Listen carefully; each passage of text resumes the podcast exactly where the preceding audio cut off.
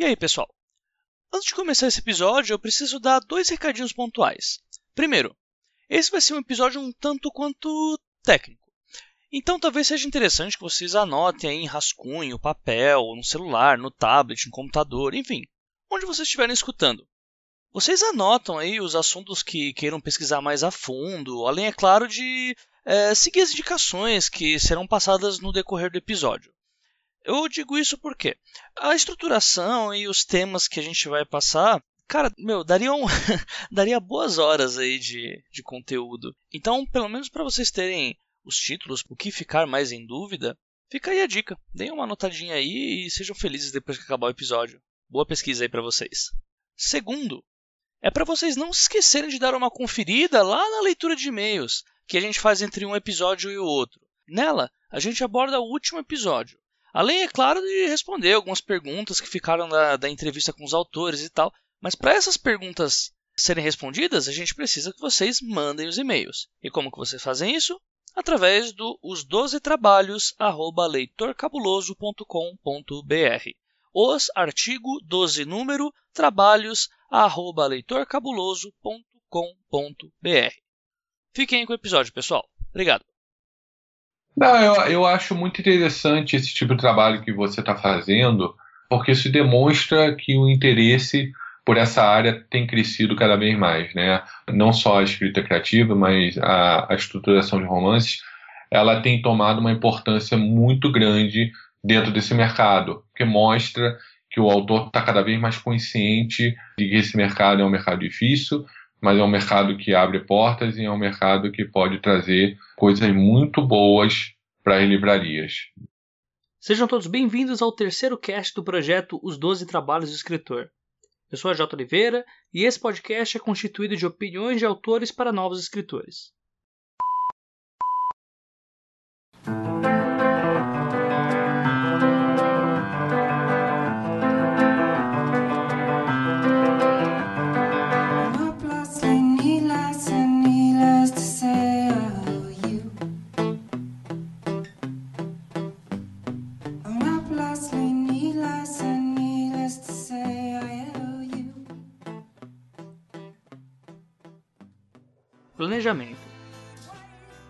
Plano básico que dá pontos precisos de uma trajetória. Um começo, um meio e um fim. Existe um bicho-papão que atormenta todo autor, seja ele iniciante ou renomado, que é o bloqueio criativo.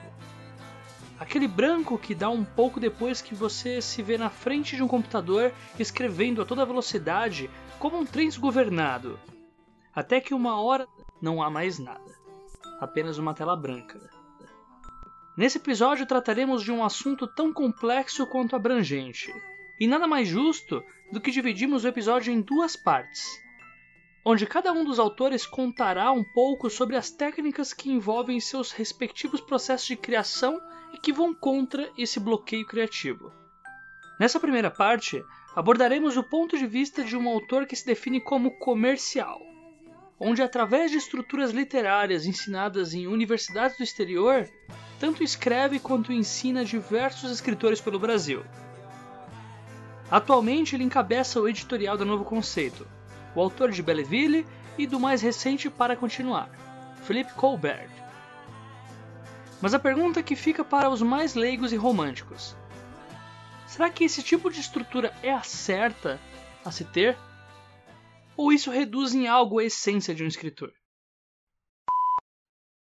Eu costumo dizer aos meus alunos, a todo mundo que faz algum tipo de treinamento comigo, que a estruturação ela diferencia um livro quando ele está lá na livraria, né? Um autor iniciante de um autor estruturado.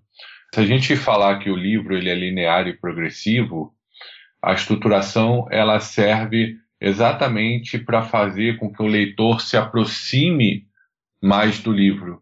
E uma cena, ela obrigatoriamente, ela tem que levar a cena seguinte. E com isso, como o livro é linear e progressivo, você acaba fazendo com que o leitor ele se junte à história e você não faça com que ele interrompa em momento nenhum. E nesse ciclo, você acaba empurrando o personagem principal num arco que vai do início até o final do livro e tende a fazer o mesmo com o leitor. Então, todas essas técnicas que a gente trabalha aqui são técnicas muito bem planejadas, elas ajudam a aproximar o leitor da trama e a fazer com que ele não interrompa essa leitura. Cenas e capítulos não são a mesma coisa. É verdade. Assim, a maioria dos autores iniciantes eles costumam falar sobre capítulos. Então, quando você pergunta para eles, ah, eu estou escrevendo o capítulo X, o capítulo Y. Na verdade, o capítulo é a última coisa a ser formada no livro. Nós pretendemos escrever todas as cenas de um livro e só então definir quais são os capítulos. E todo mundo já viu cena, né? Porque normalmente elas são separadas por três asteriscos ou um desenhozinho qualquer que a editora faz na diagramação do livro. E na verdade aquilo é uma divisão entre uma cena e outra. E cada cena ela é estruturada com elementos suficientes para causar essa dependência do leitor ao livro. Então, até a cena, a estruturação micro da cena, ela é trabalhada de forma a prender esse leitor no que está acontecendo com o personagem ali dentro. Mas a cena é mais comum do que a gente pensa, né? Porque todos os livros eles são feitos de cenas. E no final, essas cenas elas são encaixadas em determinados capítulos. Então, um capítulo pode, pode ser completo por uma única cena, ou esse capítulo ele pode ter duas, três, quatro cenas, enfim, quantas cenas forem necessárias. As cenas acontecem em determinado ponto da história, em determinado lugar e ambiente que o personagem está. E dentro dessa cena, nós costumo, costumamos dividi-la em cena e sequela. E essa cena, ela primeiro ela apresenta o mundo exterior do personagem que detém um ponto de vista. Então a gente costuma filmar o que está acontecendo à volta desse personagem e depois o que nos interessa saber é a reação desse personagem ao que está acontecendo do lado de fora. Né? Então, é esses dois momentos nós chamamos de cena e sequela. E dentro desses dois momentos, nós encaixamos seis elementos. Então, todos esses elementos, eles constroem a cena estruturalmente perfeita. Não que uma cena seja perfeita, é, provavelmente, provavelmente, ninguém nunca vai, vai, ler uma cena perfeita, mas a pessoa pode ler uma cena estruturalmente perfeita. Segundo o autor, uma cena estruturalmente perfeita é composta por seis elementos: objetivo, obstáculo, desastre, reflexão, dúvida e decisão. Porém, essa é só uma das técnicas dentre outras usadas no seu processo criativo. Entretanto, não é a técnica que modifica o escritor, mas o próprio que a doma se tornando assim a cada conhecimento mais digno de sua obra. A estruturação, ela vem desde a semente do livro, né, que é a premissa. É a primeira técnica que a gente trabalha aqui, e dentro dessa premissa a gente vê coisas como amarração, protagonista e antagonista da história, a gente verifica o objetivo maior do personagem, do herói dessa história, então a gente começa pela premissa, depois a gente tem, tem um aprofundamento sobre ponto de vista e ponto de observação, que são palavras que provavelmente as pessoas já escutaram, mas não sabem identificar direito dentro de um livro. A gente faz um treinamento sobre como a melhor maneira de se escrever uma cena, uma cena complexa com esses elementos que eu acabei de citar. A gente fala sobre os famosos turning points, são os pontos de virada é, que isso vem desde a jornada do herói. A gente tem coisas como, como diálogos, né? Uh, enfim, são, são muitas técnicas. Os diálogos talvez se aproximem mais da escrita criativa, mas tem muito a se falar de estruturação de diálogo também. Então são muitas técnicas que a gente aprende dentro da estruturação e que são diferentes da escrita criativa.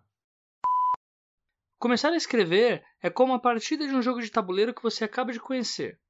Buscar conhecimento é o mesmo que ler o manual de instruções. E assim como em todos os jogos, se dá bem aquele que melhor monta suas estratégias. Na verdade, aqui no Brasil é difícil a gente ter um treinamento específico sobre estruturação. Algumas pessoas desenvolvem isso, né? Eu tenho meus cursos presenciais, meu, meus coachings, que eu já defini, não é nem mais coaching, é mentoring, né? Que eu acabo fazendo com meus alunos. Mas a gente tem que, tem que observar que não dá para pegar um aluno que seja iniciante e você falar, por exemplo, de técnicas tridimensionais com ele. Então, a gente tem que começar pelo básico, né? É, é, o ponto de partida que a gente vai começar a preparar aquele autor. E é óbvio que nomes assim grandiosos como Stephen King, James Patterson, Dan Brown, uh, e, e, esses autores já desenvolveram técnicas que são muito particulares. Isso, isso é uma evolução natural da coisa, né? É óbvio que você não vai ficar preso àquelas técnicas básicas o resto da sua vida. Eu mesmo, nos meus livros, né, meus livros mais recentes, eu já aplico técnicas um pouco mais avançadas do que essas todas que eu ensino para uma pessoa que, que não tem nenhum conhecimento, que precisa de um treinamento específico. Então, quando a gente observa esses autores, a gente vê uma relevância muito grande de técnicas nele, mas são técnicas que eles já desenvolveram com certa propriedade particular. Eu costumo usar muito a leitura do Dan Brown para falar sobre ponto de observação e ponto de vista. Mas se você for reparar nos seis elementos da cena, o Dan Brown já faz de uma forma diferente. Ele faz um, uma intercalação de cenas onde ele mistura esses elementos em, às vezes, três, quatro cenas. Então é um pouco mais avançado do que o iniciante se predispõe a aprender. Mesmo essa fórmula planejada, que previne tantos problemas, tem seu preço: o próprio tempo. Olha, Jota, assim, eu não tenho um, um, tempo certo, né? Eu acho que cada projeto ele vai andar é, com esse timing. Uh, eu sei que, assim, o que eu ensino para meus alunos é o que eu aplico no meu dia a dia. Então, eu não inicio um romance sem estar com com essa planilha pronta, sem estar com essas cenas descritas. É, isso leva de um a dois meses, né, para eu, eu começar a escrever o livro. E aí depois eu tenho, dependendo do tamanho do livro, né, do tamanho das minhas cenas, da quantidade das minhas cenas, eu tenho aí uma variação de seis a oito meses, nove meses para escrever esse livro. E finalizando a escrita das cenas, eu ainda entro no processo de revisão. E aí vão, vão ser necessárias quantas revisões eu achar que deva fazer. Né? Eu tenho livros que eu chego a fazer 12 revisões, 18 revisões. Então, cada projeto demanda um tempo diferente, né? É extremamente normal. Assim, tem projetos. Eu tive um, um aluno aqui, não sei se ele estava escutando a gente, mas ele tinha um projeto bem forte, bem grandioso, e ele ficou dois anos fazendo coaching comigo. Tá? É um projeto que levou, levou dois anos, é uma conspiração internacional que se passa no Oriente Médio. É um projeto muito bacana, tá? Ele ficou, a gente ficou debruçado sobre esse projeto bastante tempo. É, e eu tenho um outro autor aqui que não levou tanto tempo e ele já fechou com uma das maiores agentes literárias do Brasil. Eu tenho certeza que o livro dele, ano que vem, ele deve estar estourando aí nas livrarias. Né? Então a gente tem diversos casos é óbvio que uma pessoa que se predispõe a escrever um thriller talvez é, gaste mais tempo do que uma pessoa que está escrevendo um chiclete, né? É, ou talvez não, mas é, normalmente esse tempo varia conforme a complexidade do romance que essa pessoa está escrevendo. Eu vejo muito debate sobre literatura nacional e literatura internacional. Muitos autores que reclamam que o leitor só lê a literatura internacional e não quer ler autor nacional. Isso é uma inverdade. A gente já progrediu muito nesse mercado, muito. A gente tem vários nomes aí que são exemplos significativos para isso, mas é óbvio que o autor nacional ele ainda precisa se preocupar em aprender um pouco antes de querer se equivaler ao nível desses autores internacionais. Então, a gente se espelha muito no que acontece lá fora e tenta trazer aqui para dentro para esses autores nacionais. Só que o autor nacional, a maioria deles ainda pensa que escrever é você simplesmente abrir aqui a sua página do Word e começar a escrever. E, e, na verdade não é nada disso, né? A gente faz um trabalho aqui, por exemplo, de mapeamento das cenas até esse autor está no ponto de começar a escrever o livro. Isso às vezes dura dois, três meses para ele começar a escrever essa história. Né? Então não adianta o cara acordar com uma, uma ideia e achar que vai escrever o próximo best-seller e ele não está preparado para isso. Pode dar certo? Pode dar certo. A gente tem casos é, onde alguns autores obtêm sucesso dessa forma, mas é muito difícil. A melhor coisa é você se preparar para um projeto como em qualquer outra profissão, como um arquiteto, como um médico que precisa fazer exames antes de operar. Então, na literatura também não é diferente. Você precisa se preparar antes de começar a escrever aquele projeto. Um livro planejado, né, com bom planejamento, ele tende a se tornar mais vencedor do que um livro não planejado, feito por, por instinto, digamos assim. Então, todas essas produções, a gente é, tem uma série de passos até se chegar ao ponto onde chegou. Então, lá tem, tem o roteirista, né, tem o diretor, enfim, tem o, o, é uma forma de storytelling, né, de se fazer também, de se contar a trama do, do filme. Então, tudo isso é feito com planejamento, e é isso que eu insisto, assim, eu acho que o planejamento, ele ajuda em muito tá? Na literatura. Tá? A gente tem que parar com essa coisa de que escrever livro é você abrir uma página do Word e começar a escrever. Eu acho que a gente tem que fazer a coisa com cada vez mais planejamento, porque o mercado não é bobo. As pessoas elas elas estão começando a ler cada vez mais e fica difícil você convencer uma pessoa por instinto. Esses são alguns problemas já conhecidos e que, segundo Felipe, são jogados por terra com um romance já estruturado. Os erros mais frequentes são, por exemplo, a utilização de verbos fracos, de palavras fracas. Eu me recordo até hoje um livro onde na primeira página eu já encontrava diversos verbos fracos e eu não senti vontade de passar para a segunda. Né? Então, isso é um caso muito comum, mais do que a gente possa imaginar, que acontece com os autores nacionais. Os autores internacionais já têm uma preocupação maior em relação a isso. E tem diversos exemplos, né, que eu poderia ficar citando aqui, mas eu acho que esse esse exprime muito bem assim a diferença de um autor de um autor nacional de um autor internacional, porque o autor internacional ele tem uma preocupação logo na primeira página do manuscrito, né? Ele, ele se propõe a pegar o leitor pelo cangote e já jogar na primeira página. E muitas vezes ele, ele usa conflito nessa primeira página. O autor nacional ele não pensa muito nisso, né? Ele faz de uma forma instintiva e ele acha que está fazendo certo, começando a, a fazer descrições sobre o lugar, sobre clima, é, e na verdade, você já nas primeiras linhas, você já tem que fisgar esse leitor, e normalmente você fisga com um conflito.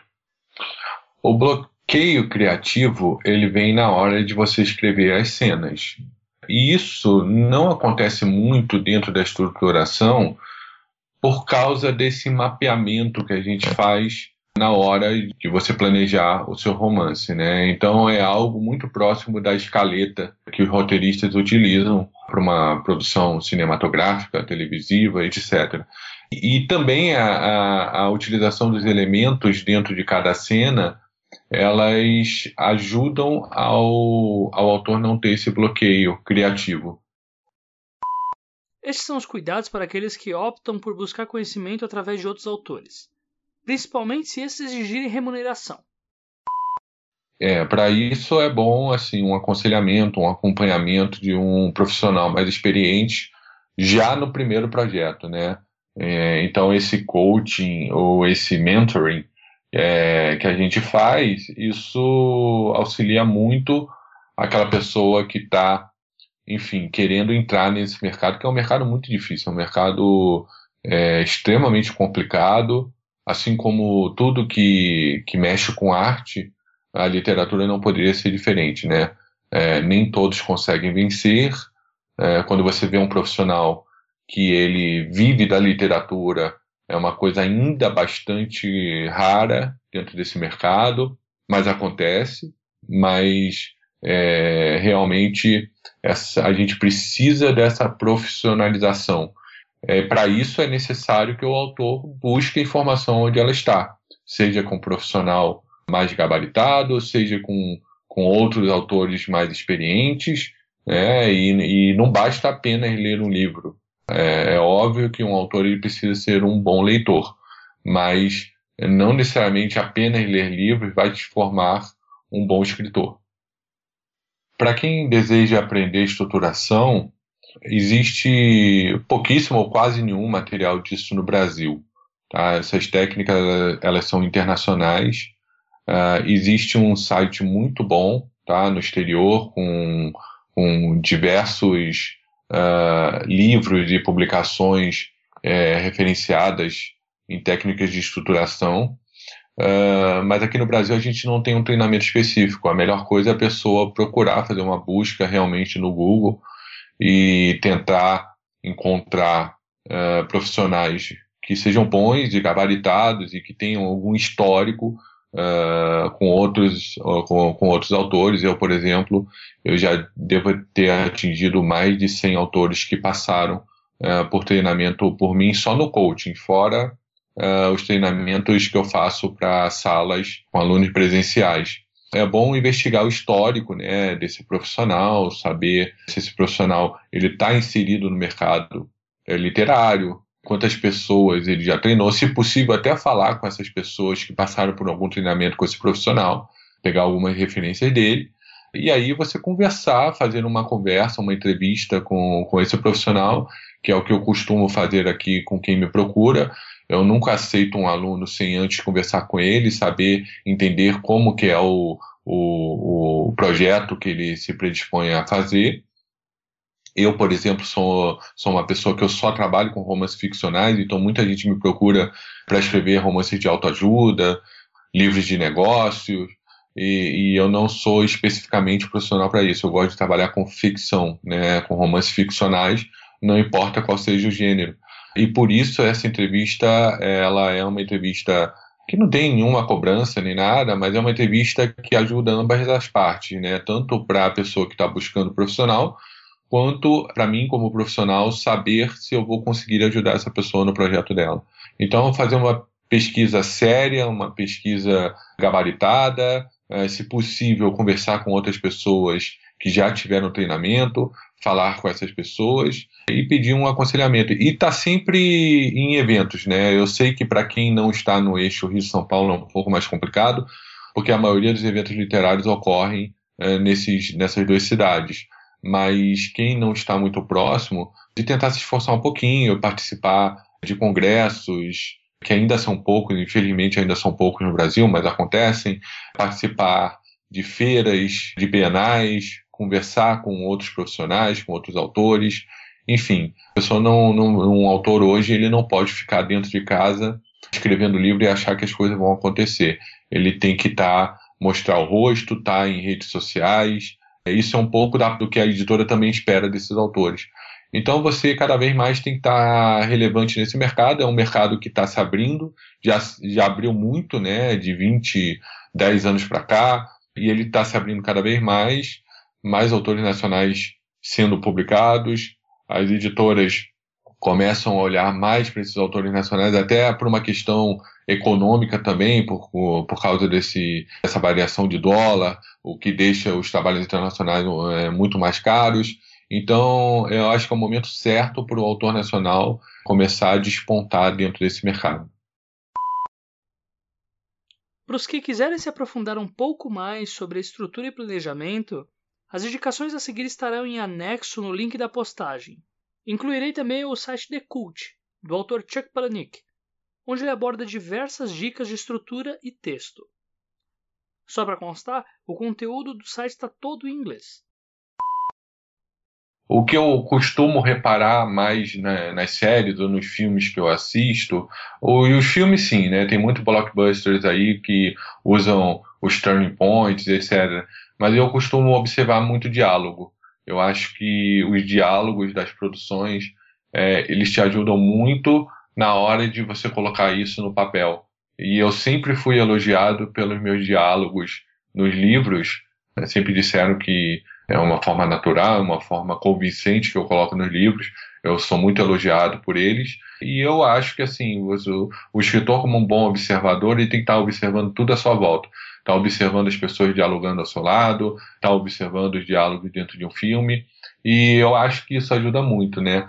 Tem até um, um site aqui uh, onde existe uma lista de filmes que ele cita os famosos turning points. Eu não tenho aqui no momento, mas de repente eu vou, eu vou passar aí para vocês depois. É um site muito bacana. Então ali dentro tem, tem desde o poderoso, poderoso chefão até procurando Nemo. Então essas técnicas elas são mais comuns do que a gente pode pensar.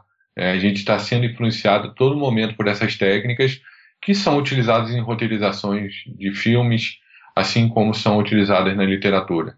Então depois eu vou fazer uma busca aqui do, do link e tentar passar para vocês de uma forma que você consiga disponibilizar para os ouvintes.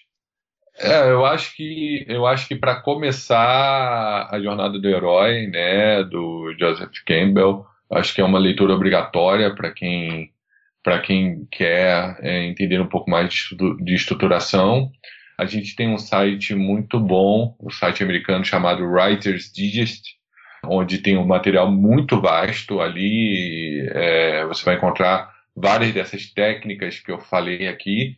Você consegue uma literatura agradável e muito responsável dentro desse, desse site. Obviamente, é necessário o conhecimento de inglês, porque todo o material lá está em inglês. E a gente não pode deixar de citar o sobre-escrita do Stephen King.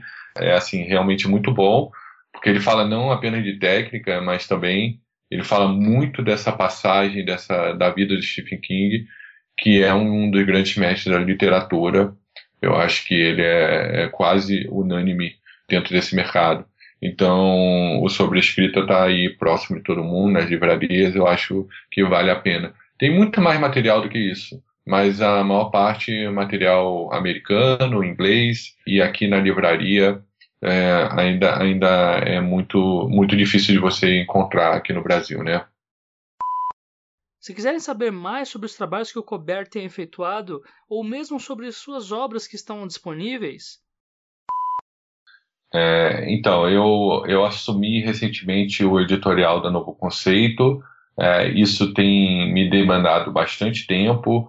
Eu tenho investido cada vez mais uh, nesse cargo, porque eu acho que é extremamente, um cargo extremamente importante, estar numa, numa das maiores editoras do Brasil e ser responsável pelo editorial dessa editora. Então, isso tem me tirado um pouquinho do tempo de escrever novos romances, mas eu lancei recentemente Para Continuar, que tem tido uma boa receptividade, as pessoas têm gostado bastante.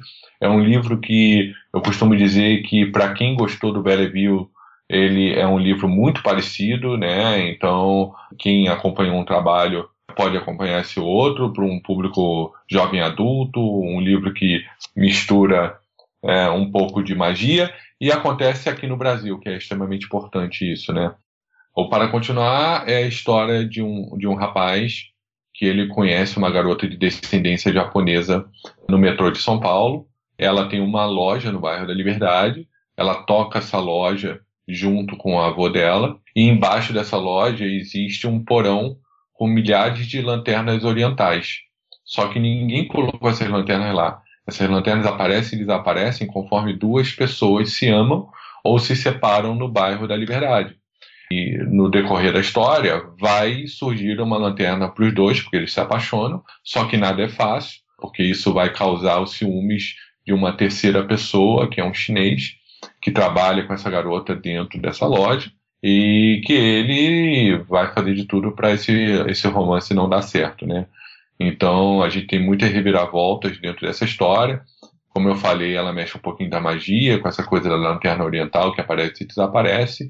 E é um livro que a cada dia tem me surpreendido porque as pessoas têm elogiado bastante o trabalho e eu tenho recebido é, muitos, muitas resenhas positivas em cima dele trabalho recente, ele está aí no mercado há coisa de três meses, então está em todas as livrarias, em destaque, então as pessoas podem procurar tranquilamente que vão encontrar. Lembrando que se você estiver escutando o podcast em 2033, os três meses já não contam.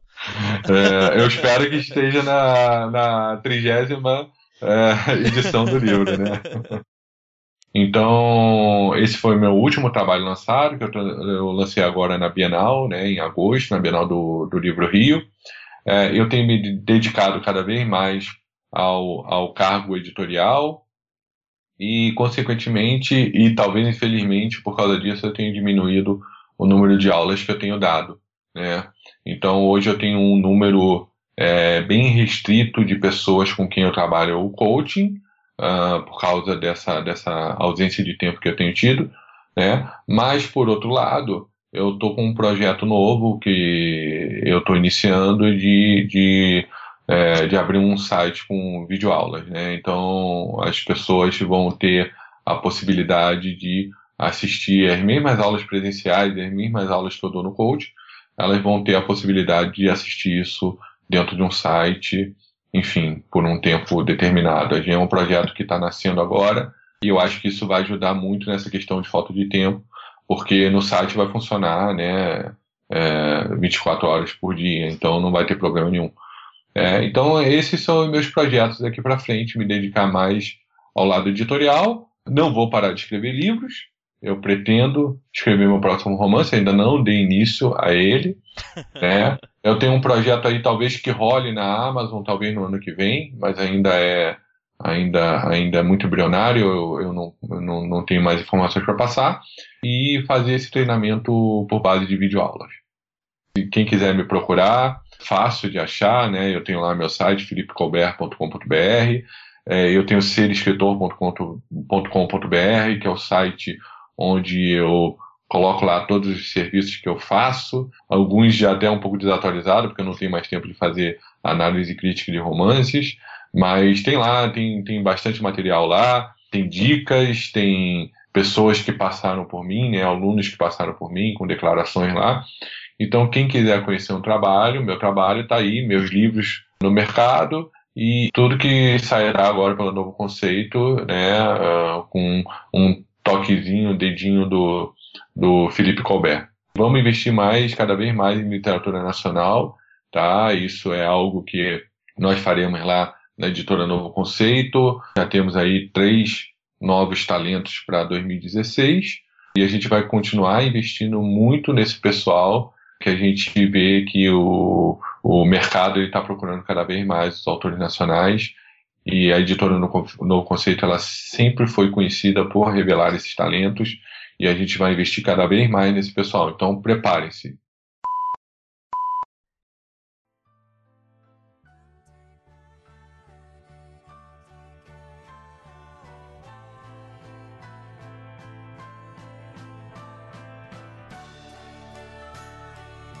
Chegamos ao fim do terceiro episódio dos 12 trabalhos de escritor. Como ponto final, é interessante entendermos que a estruturação de romance não se trata de uma regra, tampouco uma obrigação, mas sim uma ferramenta com pontos tanto positivos quanto negativos para a hora de se escrever um romance. Nesse episódio, preferi abordar a questão pelo ponto de vista de alguém que se aprofunda na literatura da mesma forma como ensina diversos alunos.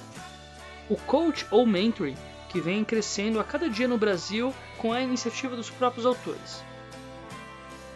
No final das contas, seja por uma linha metódica ou por uma mais solta, o importante é que sejamos dignos da história que temos. Nos vemos na próxima semana com a segunda parte desse episódio, onde continuaremos a abordar tanto estrutura quanto escrita criativa. Uma ótima semana a todos e não se esqueçam, sejam dignos de suas histórias.